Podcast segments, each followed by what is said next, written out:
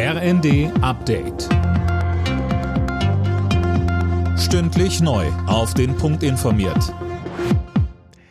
Ich bin Dirk Jostes. Guten Tag. Mit Spannung wird heute die Rede von Kanzler Scholz im Bundestag erwartet. Eine knappe halbe Stunde wird er sich zur aktuellen Haushaltslage äußern. Die Erwartungen sind hoch. Unionsfraktionschef Friedrich Merz sagte in Berlin. Der Bundeskanzler hat zum zweiten Mal in seiner Amtszeit die Chance, eine wirkliche Zeitenwende auch nicht nur zu sagen, sondern sie auch ganz praktisch in seiner Regierungspolitik umzusetzen, indem er wesentliche Teile der Politik der Bundesregierung korrigiert. Es gibt zwar Fortschritte beim Kita-Ausbau, trotzdem fehlen in Deutschland rund 430.000 Betreuungsplätze. Zu diesem Ergebnis kommt eine Berechnung der Bertelsmann Stiftung. Sönke Röhling, da gibt es auch weiterhin ein großes Ost-West-Gefälle.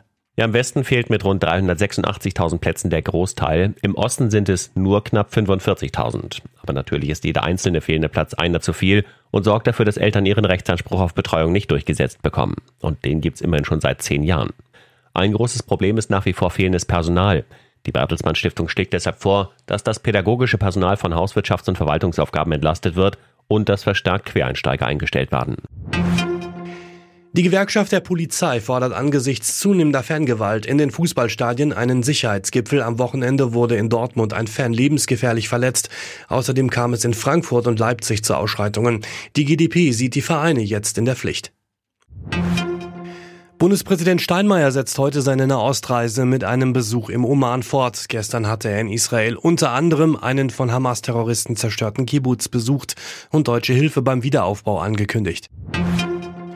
In der Fußball Champions League könnte Borussia Dortmund vorzeitig den Sprung ins Achtelfinale klarmachen. Mit einem Sieg gegen AC Mailand wäre der BVB in der nächsten Runde. RB Leipzig hat das schon geschafft mit einem Erfolg bei Manchester City, wäre aber sogar noch der Gruppensieg drin. Beide Spiele steigen 21 Uhr. Alle Nachrichten auf rnd.de